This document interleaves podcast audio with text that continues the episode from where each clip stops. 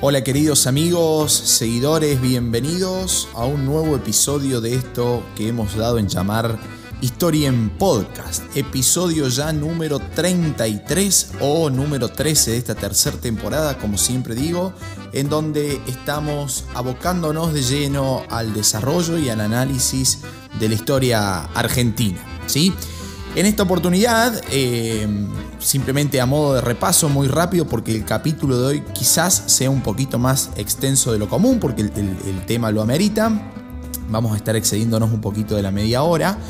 Como para repasar, diremos que hemos terminado en, los capítulos anteriores con la formación de esa Argentina, de, ese Estado argentino, ¿sí? que conocemos en la actualidad, con los límites fijados, con un ejército nacional, con las eh, provincias con sus respectivas autonomías, pero un gobierno federal guiando eh, a, la nación, digamos, a, nivel, a, nivel nacional, un gobierno fuerte, ¿sí? un gobierno federal con eh, capital en la ciudad autónoma de Buenos Aires, lo cual ya marcó esa, esa ley de capitalización que hemos analizado durante el gobierno de Avellaneda y toda esta cuestión con, eh, con la participación de Roca, que ya, había sido electo presidente. Bueno, se logra definir a la ciudad de Buenos Aires como capital eh, del Estado-Nación. ¿sí? Entonces, bien, hasta acá hemos llegado en los episodios anteriores. A partir de hoy vamos a comenzar a analizar lo que se conoce como el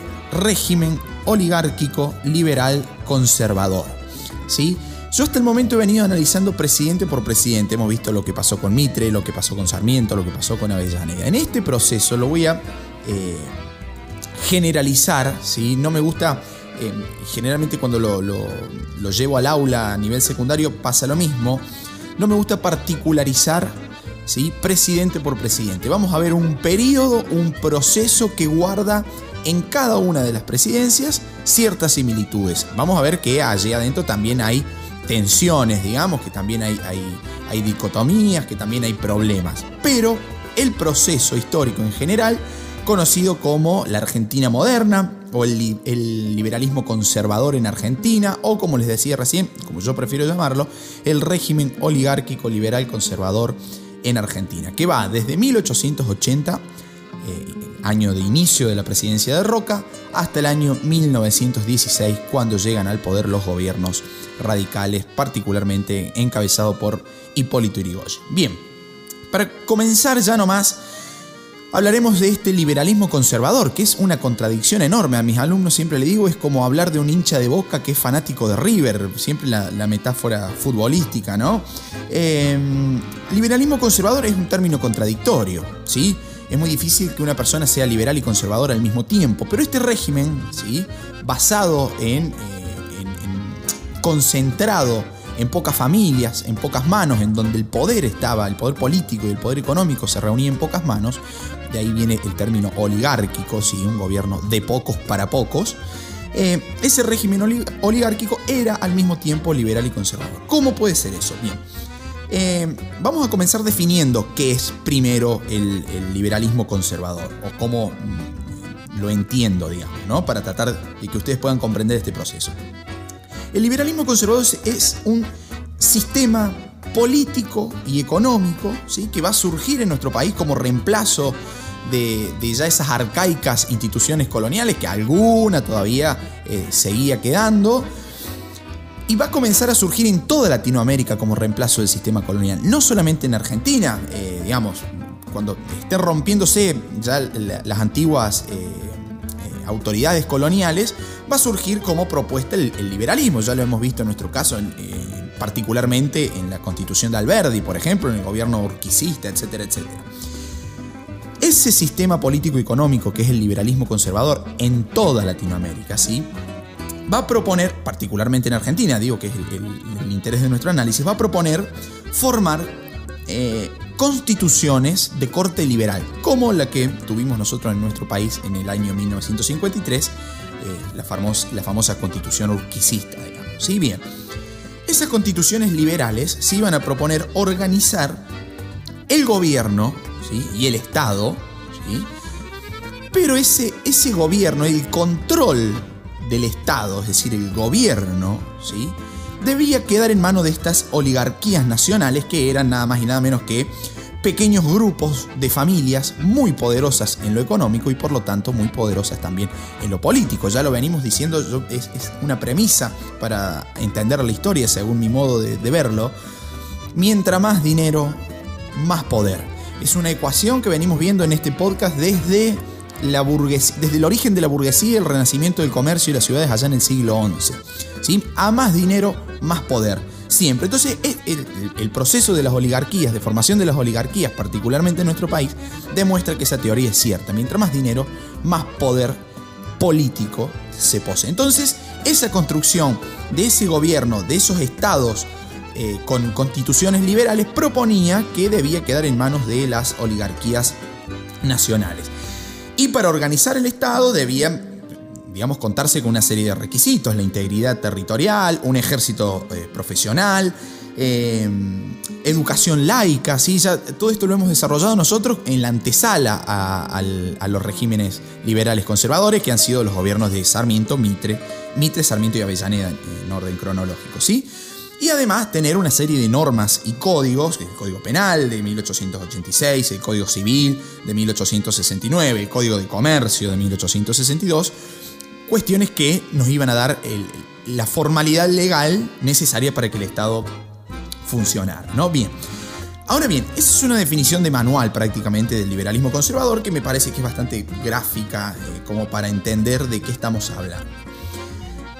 Este liberalismo conservador, dentro de esa contradicción inherente a su definición, tenemos un, a mí me gusta desglosarlo, tenemos un desglosamiento de, conceptos para tratar de analizar de dónde viene esa contradicción del liberalismo conservador. Bien, tiene una serie de características, como les decía. En primera instancia me gusta comenzar siempre hablando por la parte económica, porque es en la cual se fundamenta el resto. Por lo menos esa es mi forma de ver la historia, ¿no? En lo económico, estos regímenes, eh, liberales conservadores van a ser, van a practicar justamente el liberalismo económico. ¿sí? En la economía van a ser liberales. ¿Qué quiere decir esto? Que van a aceptar la incorporación de nuestro país, o de cada uno de los países, si hablamos en la generalidad latinoamericana, a la División Internacional del Trabajo, es decir, aquel sistema regulado por las grandes potencias europeas en donde dice, bueno, nosotros somos los países centrales industriales, ¿sí? productores de manufacturas con enormes cantidades de capitales y ustedes le dirán, por ejemplo, a nuestro país, son la periferia productora de materia primas ¿sí? y receptoras de inversiones del capital de los países centrales. ¿sí? Entonces, esa economía liberal de estos regímenes acepta la integración de estos países a la División Internacional del Trabajo y, por lo tanto, al capitalismo liberal, al capitalismo que está ordenado únicamente que por la ley de, oferta y demanda, digamos, y por el mercado. Lo cual nos hace pensar, digamos, ese capitalismo liberal propone en realidad la libre circulación tanto de bienes como de personas entre los países. De ahí viene el corte liberal en la eh, cuestión económica de estos regímenes. Ahora, en lo político, y acá viene la contradicción conceptual, pero en la práctica eh, queda bastante claro, me parece, el posicionamiento, en lo político estos regímenes eran conservadores. Entonces de allí viene su nombre, el liberalismo conservador. liberales en economía, conservadores en política. ¿sí? ¿Qué quiere decir esto? Que se conservaban en el poder, ¿sí?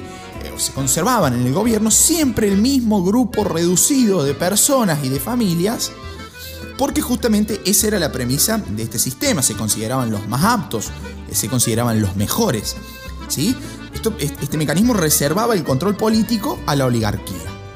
¿sí? No existía participación popular en, las elecciones eh, en este periodo, en este proceso eh, de los regímenes oligárquicos liberales conservadores, aunque sí existía la democracia. O sea, teníamos sistemas democráticos como nuestra constitución lo planteaba, pero no existía la participación popular.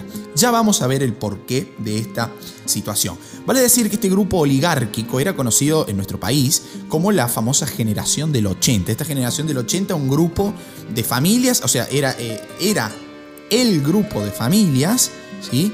que se conservaban eh, por lazos familiares, por lazos de parentesco, por lazos de afinidad o de amistad, se conservaban en el poder desde el 80 hasta 1916. Esa generación del 80, eh, compuesta por militares, políticos, eh, abogados, periodistas que miraban a, Europa, digamos, con una formación europea incluso, que hablaban francés. Digamos, hay toda una cuestión, un, un, sello cultural ahí que decía, bueno, nosotros somos los más aptos y tenemos que venir a guiar este país, ¿sí? Porque justamente somos los preparados y el resto está eh, totalmente incapacitado para hacerlo. Si no lo hacemos nosotros, este país se va a la deriva. ese es el planteamiento de la oligarquía manifestado en este grupo conocido como generación, generación del 80. ¿no? Bien. Y en lo social, estos regímenes oligárquicos liberales conservadores van a plantear un objetivo específico que era mantener a la sociedad fragmentada, estamentaria, digámosle, para de esa manera lograr conservar el poder en manos de la élite. Mientras, a ver, acá hay, una... Eh, se recurre al argumento eh, maquiavélico que se, le atribuye a Nicolás Maquiavelo, digo, en su obra El Príncipe, eh, donde dice divide y reinarás. Entonces vamos a tratar de mantener, los, oligarcas de nuestro país de la generación del 80 dirán, vamos a mantener la división, la estratificación social, esta, esta fragmentación social, para que justamente sea mucho más difícil el ascenso social y nadie nos venga a competir la cúspide de la pirámide social que está integrada por nosotros mismos. Entonces, esa era una forma de tratar de perpetrarse en el poder político. Bien, ahora, es una descripción general. Para seguir avanzando, en cuanto a lo específico en materia política, podemos decir que podemos, a ver, rastrear el origen político de, esta, eh, de estas oligarquías, de esta, oligarquía argentina, era una sola, eh, en los propios postulados de Alberdi. ¿sí? Alberdi cuando escribe... Eh, su famoso libro Las bases de Alberdi, que ya hemos nombrado y analizado en capítulos anteriores, Alberdi habla de una república posible. Esa república posible está hablando de la necesidad de formar una república de, tipo presidencialista, como quedó ya eh, expresado en la Constitución del 53, basada en el libro de Alberdi, cuyo objetivo de esta, de esta república posible era formar un régimen democrático, en la teoría, en la forma, pero que en la práctica solamente participaran los más capacitados, los más aptos, tal como le decía recién, como se, autodefinía la famosa generación del 80.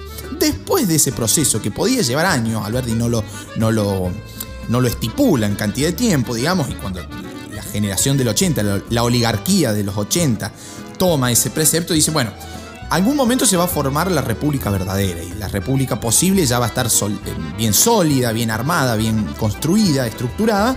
Después daremos paso a la república verdadera. Pero mientras tanto no sabemos cuándo. ¿sí? Mientras tanto nos mantenemos en el poder. Tenemos enormes eh, cantidades de tierra en nuestro poder, porque el fundamento económico de la oligarquía era justamente eh, la tierra, ¿sí? eran grandes terratenientes y hacendados. después de eso, veremos cuándo formamos la famosa república verdadera.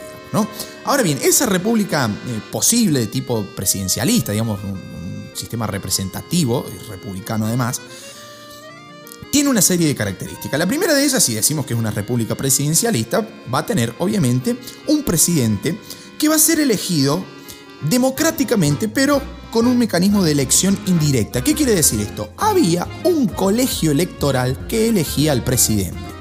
¿Cómo funciona? Los electores, la base electoral del país, no elegía directamente al presidente, sino que elegía a un cuerpo de colegiados, a, este, este, famoso colegio electoral, compuestos, eh, compuesto este colegio electoral por la propia oligarquía, que después iban a elegir al presidente. Entonces, si tenemos un colegio electoral formado por oligarcas, muy probablemente el resultado de esa elección, de ese colegio electoral, sea elegir a un candidato de corte eh, oligárquico, digamos. ¿no? Entonces, de esa forma está más o menos eh, planteada la, figura más fuerte de este régimen de la República posible, que era el presidente elegido mediante el colegio electoral y un mecanismo de elección indirecta. El lema que esta generación del 80 tenía, ¿sí? que no es muy nombrado, incluso en muchos libros está pasado por alto, porque hay un lema de Roca que era eh, paz y progreso, u orden y progreso, digamos, ¿sí? bastante similar al lema de la bandera de, Brasil, ¿no? Orden y progreso, paz y progreso, o administración y progreso, muchas veces dicen. Ese un lema del gobierno de Roca, ¿sí? que va desde el 80 hasta el 86. Pero en realidad el lema de la generación del 80, del, núcleo duro de la oligarquía terrateniente de esos años en nuestro país, era derechos civiles para todos y derechos políticos para pocos. A ver, a todos consideramos ciudadanos, dirán los oligarcas, todos son ciudadanos argentinos de un, Estado-nación, pero no todos tienen la misma, eh, el mismo acceso a los derechos políticos. Los derechos políticos los conservamos para nosotros, de ahí viene el conservadurismo político de este régimen. El partido político que nuclea a, la oligarquía de nuestro país va a ser el famoso PAN. Y esto quizás lo recuerden de, su nivel secundario, de alguna vez, algún profe se le tiene que haber dicho el PAN. ¿Qué era el PAN? Era el Partido Autonomista Nacional que reunía a la mayoría de la oligarquía que venimos hablando hasta el momento, ¿no?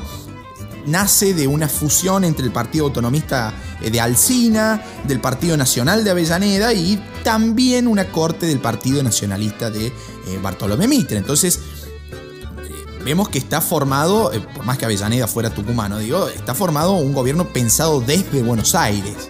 Sí, totalmente desde Buenos Aires, un Estado nacional formado desde la mirada y desde la lógica eh, porteña. ¿sí?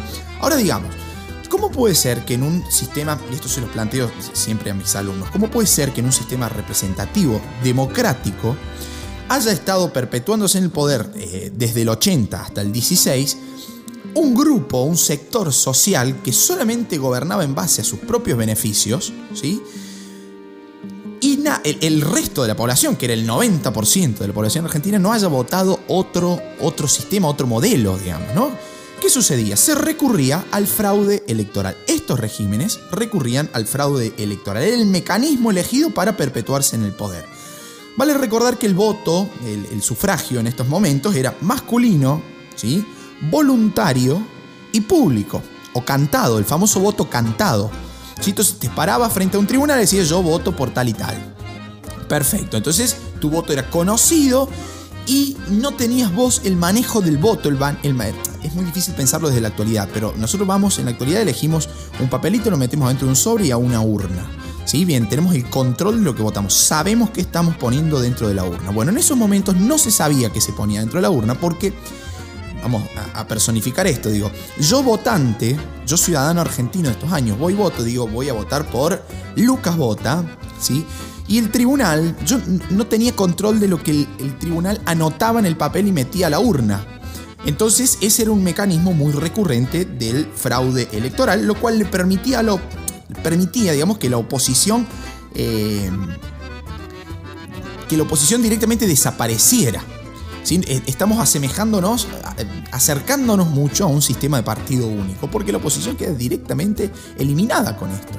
¿Sí? Porque no va a haber ni siquiera intentos muchas veces de participar porque, eh, de participar políticamente en las elecciones, digo, porque el fraude estaba a la orden del día. Y cuando analicemos en el próximo capítulo el nacimiento de la Unión Cívica Radical, vamos a ver que la Unión Cívica Radical nacía con, con este, este digamos, desencuentro, este enojo con el PAN, ¿sí? la Unión Cívica Radical muchos años se va a abstener de participar porque dice, ¿para qué vamos a participar si eh, no tenemos posibilidad de, ganar? Bueno, eso merece muchos análisis, pero lo veremos en el próximo eh, capítulo. Ahora bien, con respecto a, esta, a este fraude electoral, a mí me gusta siempre plantearlo eh, en base a dos conceptos. La exclusión política, porque si estamos haciendo fraude estamos excluyendo a alguien, no queremos que alguien participe en la política en el debate político democrático al menos. Entonces, la exclusión política y la manipulación de la participación electoral. Estos términos míos, ¿sí? para darle nombre al proceso, eh, son los que llevaron a cabo estos sistemas eh, de gobiernos eh, oligárquicos que van a dejar justamente sin participación política amplísimos sectores de la sociedad mediante el uso de dos mecanismos. Mecanismos ilegales, como veremos, pero también mecanismos legales. ¿Cómo puede ser que exista un mecanismo legal para eh, llevar a cabo la manipulación de la participación electoral y la exclusión política? Bien, lo voy a analizar acá muy fácil para que ustedes eh, puedan entenderlo eh, de la manera que corresponde. Hay dos mecanismos legales que le permitió al PAN y a la generación del 80 excluir políticamente a amplios sectores de nuestra sociedad y manipular las elecciones. Uno era la limitación del sufragio, ¿sí? El sufragio estaba limitado, eh, tanto sea por la nacionalidad como en el analfabetismo. Recordemos que el voto era voluntario. Imagínense la Argentina en 1880, en plena campaña, en, pleno campo, digo, ¿no? En, plena sociedad rural, ¿sí? En, el ámbito rural, digo, para que se entienda. Eh, gente que ni se enteraba que existían las elecciones. ¿sí? No, no existía un interés eh, en, esa participación política y obviamente ese era un mecanismo legal que le, permitía a, la oligarquía decir, bueno, si él no quiere participar, no está interesado, no se enteró, problema de él. ¿Sí? Entonces, eh, de esa forma se da la exclusión política limitando el sufragio. Los extranjeros además no podían votar y ya vamos a ver que esto es interesante porque va a ser la época de plena inmigración en nuestro país. La mayoría de los pobladores de nuestro país son inmigrantes. Esos inmigrantes no tenían acceso al sufragio. Y por otra parte, otro mecanismo legal es la regulación del acceso al Parlamento, al Congreso, digamos, ¿sí? ¿Quiénes estaban limitados? Los sectores rurales. ¿Por qué? Porque los sectores rurales contaban con una participación, perdón, con una representación mucho eh, más débil, escasa en comparación con los sectores urbanos, sobre todo los sectores urbanos porteños. Entonces el campo en donde más, a ver, eh, más de la mitad de, la población del país, ya lo hemos visto en el censo de 1869 impulsado por Sarmiento, la mayoría de la población del país vivía en el campo. Y si a ese campo no le damos representación parlamentaria, lo más probable es que en el Parlamento, en el Congreso, se termine haciendo, se termine llevando a cabo lo que las élites ilustradas, muy encomillado esto, de las ciudades, eh, o de las grandes ciudades, decidieran. Entonces, eso era nuevamente un punto a favor de eh, sector oligárquico, porque además los sectores más oprimidos, si se me permite el término, de esa época, eran los peones rurales. Y esos peones rurales, primero, no todos participaban en, las votaciones, como vimos recién con la limitación del sufragio, y además no estaban representados en igual calidad y cantidad con, en comparación con los sectores urbanos. Entonces, esos mecanismos legales le permitieron alguna eh, manipulación de la participación electoral y de, la exclusión política al régimen oligárquico argentino. Pero también existían mecanismos eh, ilegales. Eh, por ejemplo, uno de los más famosos es el paternalismo y el clientelismo, que parece que fuera muy actual en la política argentina, pero en realidad deberíamos rastrear los, baúles de la historia y veremos que en esta Argentina oligárquica ya funcionaba. Sobre todo en aquellos sectores rurales donde el patrón obligaba a sus obreros, a sus peones, a votar a su partido. ¿Sí? Entonces, eh, muchas veces, de esta manera, digamos, se transforma, se transformaba el voto en sinónimo de continuidad laboral. Es decir, ¿qué hacía el patrón, el, gran terrateniente hacendado? Este, este, oligarca decía, bueno, usted quiere seguir teniendo trabajo, querido peón, va a tener que votar por el que el que yo diga. Si no, lamentablemente se quedará sin laburo. Y en una Argentina sin ningún tipo de protección legal hacia el obrero, lo más probable era que ese paternalismo y ese clientelismo funcionara a la perfección justamente por el miedo a perder el trabajo y todos los problemas que eso acarrea. ¿no? Y en segunda instancia, el famoso fraude electoral que les, eh, comenté recién, que se podía llevar a cabo y que era muy fácil de llevar a cabo, ya que no existía un padrón electoral como nosotros eh, tenemos en la actualidad. ¿sí? Se podía votar eh, irrepetible cantidad de veces. Podía ir a votar todas las veces que quisiera a diferentes lugares, obviamente, porque no existía un padrón único. Y ustedes pueden pensar, esto es una locura. Bueno, recién con algunas reformas políticas ya del siglo XX, de comienzo del siglo XX, se va a diseñar un padrón eh, electoral, sobre todo ya con la reforma de 1902, la reforma electoral de 1902, en donde se plantea que va a haber un, padrón electoral en base eh, al empadronamiento, al enrolamiento en la milicia, servicio militar obligatorio. De esa forma tienen una libreta de enrolamiento, lo que nosotros llamamos un DNI, eh, un documento único.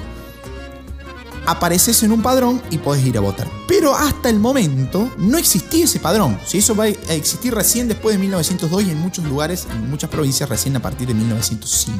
¿sí? Entonces, al no haber un padrón permitía que una persona votara mucho más de una vez. El voto, al ser público, eh, digamos, se, sabía lo que se votaba. Aparecían las figuras de los caudillos, de los, eh, eh, de los matones, de estos patrones, ¿sí? que generalmente las, votaciones se, se, llevaban a cabo en la casa de algún caudillo o en los atrios de las iglesias. Sí, aparecía el caudillo y se armaban incluso grandes eh, peleas, grandes eh, hasta, hasta muertes, porque la presión hacía, a ver, si yo voy voto, eh, yo obrero de un, de un patrón que me dice, tenés que ir a votar al, al oligarca, yo le digo, sí, ningún problema, voy y voto de manera cantada, pública, le digo, yo voy a votar por el otro partido, sí, voy a votar por los radicales, por ejemplo, el caudillo que estaba ahí me apretaba, digamos, funcionaba el apriete, el famoso apriete, para que yo votara al, que realmente les convenía a ellos y, digamos, entre comillas, tenía que votar. Yo debía votar al que tenía que votar, a aquel por el cual fui presionado para hacerlo. ¿no? Entonces, esto generaba eh, un sistema político bastante turbio y que venía a manifestar eh, este lema que les dije anteriormente de derechos en derechos civiles para todos, derechos políticos para pocos. Fíjense que la manipulación electoral y la exclusión política en este régimen oligárquico liberal conservador estaba a la orden del día. Ahora bien, en cuanto a lo ideológico, este, estos sistemas han estado eh, totalmente basados en el positivismo europeo, esta teoría eh, filosófica, este sistema filosófico eh, ideado por Auguste Comte, en donde solamente se admite el, método experimental, se rechaza la teología, se rechaza la metafísica y se propone, se da la idea eh, científica en esos momentos de un progreso lineal e indeterminado. Entonces la idea de progreso, de orden y progreso, de administración y progreso, de paz y progreso, que decía recién, está netamente basado en este sistema eh, positivista, ¿sí? Eh, que va a tener ese positivismo también una base empírica del evolucionismo de Charles Darwin. O sea, va a trasladar una teoría naturalista a lo social, como si lo social fuera rígido y, capaz de, ser encajonado, digamos, ¿no? En patrones. Entonces, van a proponer que hay sociedades primitivas y sociedades modernas, más avanzadas. Se centran justamente en esta idea del orden y del progreso lineal que les decía recién. Entonces, van a convertir al desarrollo y a la modernización en las premisas básicas de sus gobiernos, de sus sistemas políticos y económicos, y van a decir nosotros somos los más aptos para traer la modernización y el progreso y el desarrollo a nuestro país. Por lo tanto, el fraude está realizado, por lo tanto, este sistema político de perpetuación política, digamos, está eh, justificado para, estos, eh, para estas élites eh, oligárquicas en la cuestión del progreso positivista, ¿sí? Que además, pobres los positivistas de nuestro país, digo, eran tan pobres que solamente tenían dinero, em, este sistema positivista fue ideado por las grandes potencias europeas y fue utilizado por esas grandes eh, potencias europeas plena época de imperialismo, tenemos que pensar esto, ¿no? Podemos repasar los episodios de la primera temporada como mecanismo de control y de justificación de las acciones que esos grandes países y esas grandes potencias estaban llevando a cabo. ¿Qué quiere decir esto? Eh, venían a implantar la idea de progreso de sociedades más avanzadas y más atrasadas para decirnos a nosotros que éramos los atrasados para venir con sus capitales extranjeros, digo ingleses por ejemplo, a invertir en nuestro país y aprovecharse la riqueza natural de nuestro país. Y los oligarcas de acá, que tan ilustrados parece ser que no eran, no lograron eh, entender del todo esta situación y ellos mismos se pusieron en, en la senda del progreso, digamos, y dijeron, ah, che, pero mira, nosotros somos igual de progresistas que los europeos. Somos igual de desarrollados que los franceses, que los ingleses, que los alemanes. Y sobre todo Francia. Buenos Aires va a estar mirando eh, a Francia en esos momentos. De hecho, va a ser considerada la París, eh, la París del, Plata, la París del Río de la Plata. ¿no? Entonces, interesante, esto lo aclaro en el libro eh, Historia al alcance de todos, que está disponible en, en formato digital. ¿no? Bien, en cuanto a la cuestión económica de estos regímenes liberales conservadores, de, de carácter oligárquico, digamos, debemos remencionar, recordar que al comienzo dijimos que eran de carácter liberal, es una economía de carácter liberal, aceptando el libre juego de mercado, el liberalismo, el capitalismo liberal, la inserción a la división internacional del trabajo. Pero para eso hacía falta empezar a producir para insertarse a ese mercado internacional. Hacían falta tierras, que ya vimos que con la campaña del desierto de Roca la habíamos logrado eh, tristemente quitar eh, sus posesiones a nuestros pueblos originarios. Eh, hacía falta Además, los tres factores de producción, digo, además de la tierra, el trabajo y el capital. Bueno, el trabajo, la mano de obra, se va a solucionar, se va a comenzar a solucionar con la famosa ley Avellaneda que ya analizamos en, el capítulo anterior, en donde se da la apertura a la inmigración europea, que vamos a analizar porque durante este periodo fue el, más amplio, la más amplia llegada de, eh, y más numerosa llegada de inmigrantes a nuestro país. Y el capital va a llegar de la mano de, las inversiones extranjeras, porque aparentemente estas oligarquías terratenientes no estaban dispuestas a invertir su dinero en aquellas eh, cuestiones que realmente hacían falta. Simplemente se contentaban con tener tierra y disfrutar de las ganancias que esas tierras generaban, ¿no? Entonces, las inversiones a nuestro país llegaron desde el extranjero, ¿sí? Desde mediados ya del siglo XIX, cuando Argentina ingresa al mercado mundial, pero se va a, consolidar ese ingreso recién con esta generación del, del 80 y con estos sistemas liberales conservadores, como productoras de materias primas eh, y alimentos, sobre todo en la zona de la pampa húmeda, no la única como vamos a ver, eh, pero sobre todo en la zona de la pampa húmeda, que era justamente la zona más propicia para, eh, para desarrollar el cultivo de cereales y la, cría de ganado vacuno. ¿no? Esas inversiones extranjeras llegaron a nuestro país de dos formas. Como préstamos al Estado, ¿sí? con la finalidad de ampliar la administración estatal, de comprar tierras, de generar infraestructura, de ordenar ciudades para eh, pensar eh, en la inserción de Argentina en el mercado mundial y también inversiones eh, directas, las llamadas inversiones directas, como por ejemplo los ferrocarriles y los frigoríficos. Dos de los puntos más importantes de las inversiones extranjeras, en este caso 100% inglesas, que llegaron a nuestro país para fomentar el desarrollo del famoso modelo agroexportador.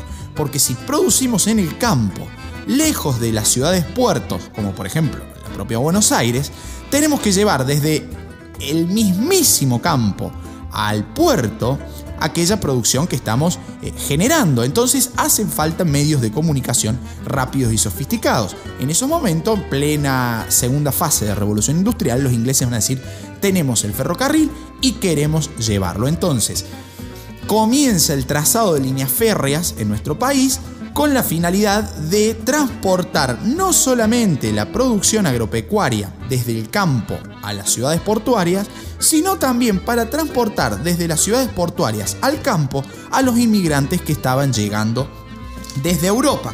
Recordemos que la inmigración masiva, iniciada ya con la ley, eh, la ley Avellaneda, digamos, eh, pero que va a tener una eclosión enorme recién a partir de 1880, cuando el Estado argentino ya estaba sólidamente formado, eh, comenzaron a llegar a nuestro país varones solteros, en su mayoría, no únicamente, pero en su mayoría eh, varones solteros en edad productiva, como se le decía, desde Europa, desde Italia, desde España, desde Francia, desde Países Vascos, eh, también inmigrantes irlandeses, alemanes, alguno que otro de Europa del Este, que comenzaron a ver en Argentina esta promesa que el propio Estado argentino se encargaba de desarrollar, de promesa de tierras, de pan y de trabajo. ¿no? Hay un famoso dicho entre los inmigrantes italianos de eh, que reza, digamos, eh, hacer la América y después retornar, digamos. En italiano sería una cosa como fare, fare l'America y dopo ritornare que es esta cuestión justamente de venimos, hacemos la América, digamos, nos llenamos de guita en el campo argentino, que tantas promesas nos da, además del Estado argentino, y después nos volvemos. La cuestión es que llegaron acá y ninguna de las promesas se hicieron realidad. Terminaron muchos como empleados en la zona del sur de Córdoba, del sur de, las colonias agrícolas de, de Santa Fe, digamos, que les llevó años eh, convertirse en cuentapropistas, en, en, propietarios de tierra, digamos, muy lejos de la promesa que el Estado argentino le había dicho y les había hecho, digamos, ¿no? Más de 6 millones de inmigrantes eh, llegaron en el censo de 1869, eh, arrojó como resultado, digo, lo dije en el último capítulo, 1.9 millones de habitantes cifra que se eleva a un 115% en el próximo censo que se realizó recién en el año 1895, perdón, año 1895, segundo censo que arroja un 4.1 millones de eh, habitantes. Fíjense, un crecimiento del 115%, lo cual está hablando que la inmigración está en su máximo momento. Y el tercer censo, que va a ser recién en el año 1914, todos ellos realizados por estos regímenes oligárquicos liberales conservadores, arrojó como resultado eh, una población argentina de 7.9 millones de habitantes, lo cual significó un 95% de crecimiento respecto al censo de 1895. Entonces ese crecimiento demuestra a las claras la llegada de inmigrantes de mano de obra, que, o sea, de inmigrantes que fueron utilizados por el, régimen oligárquico liberal conservador como mano de obra para su proyecto económico que era el modelo agroexportador. Muchos dirán, y eh, es cierto, Argentina llegó a ser potencia mundial en carácter económico con este modelo, eh, recibimos enormes ingresos de dinero, ¿sí? Éramos un país cero industrializado, cero, fíjense que los frigoríficos, que era la única industria más o menos relacionada al, modelo agroexportador, era, estaban en manos de ingleses, al igual que los ferrocarriles, todas las ganancias que ellos generaban se filtraban hacia Inglaterra, nada se reinvertía acá.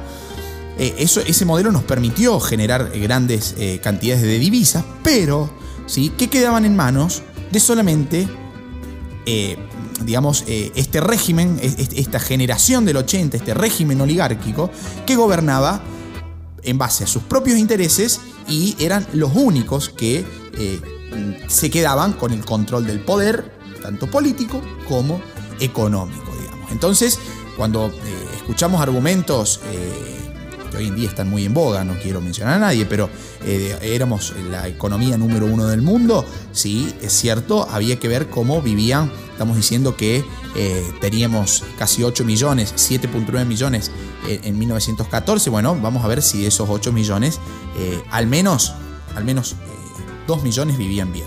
No, no es así. Si en lo social Argentina estaba totalmente destruida, estaba totalmente jerarquizado el orden social, con una élite propietaria, hacendada, terrateniente de grandes extensiones de tierra, ¿sí?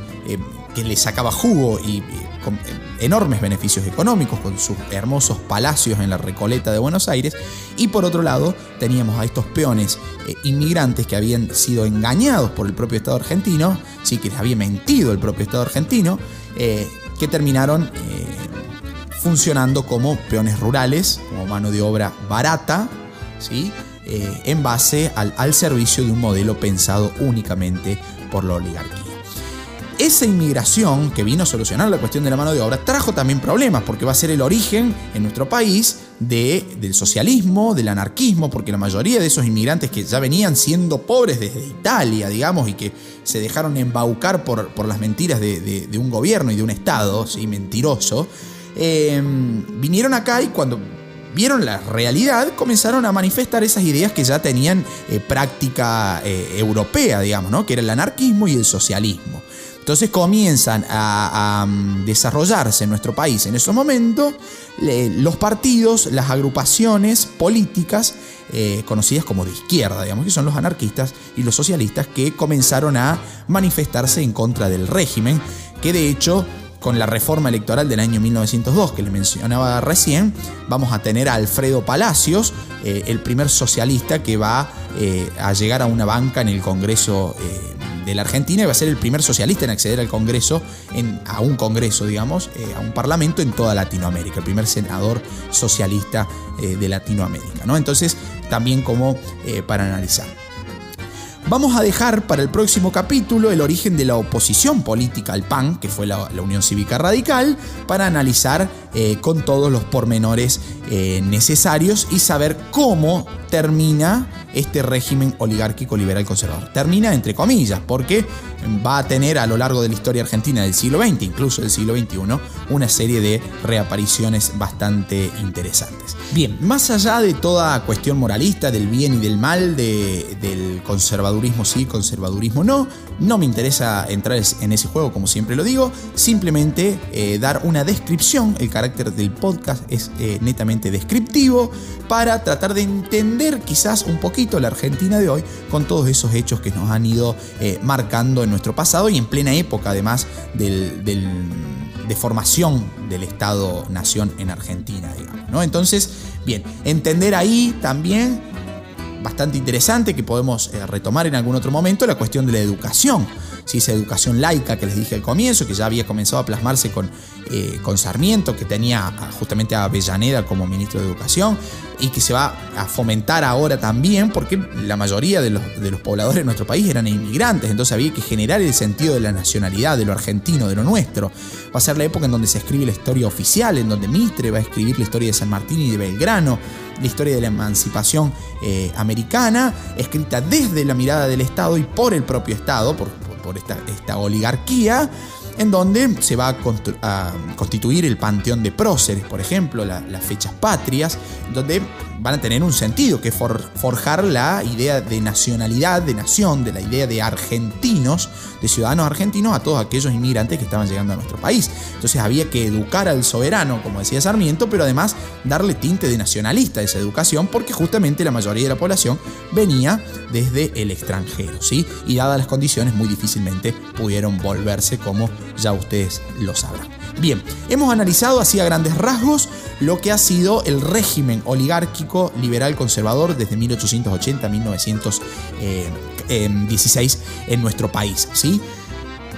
Interesantísimo como proceso, dije que no iba a caer en las particularidades de analizar presidente por presidente, porque me parece que es la parte en donde la historia se pone densa y muchos se pueden perder. Hay enormes cantidades de libros para, poder leer. Eh, cualquier sugerencia, estoy como siempre disponible en cualquiera de mis redes eh, sociales para hacerlo, ¿sí?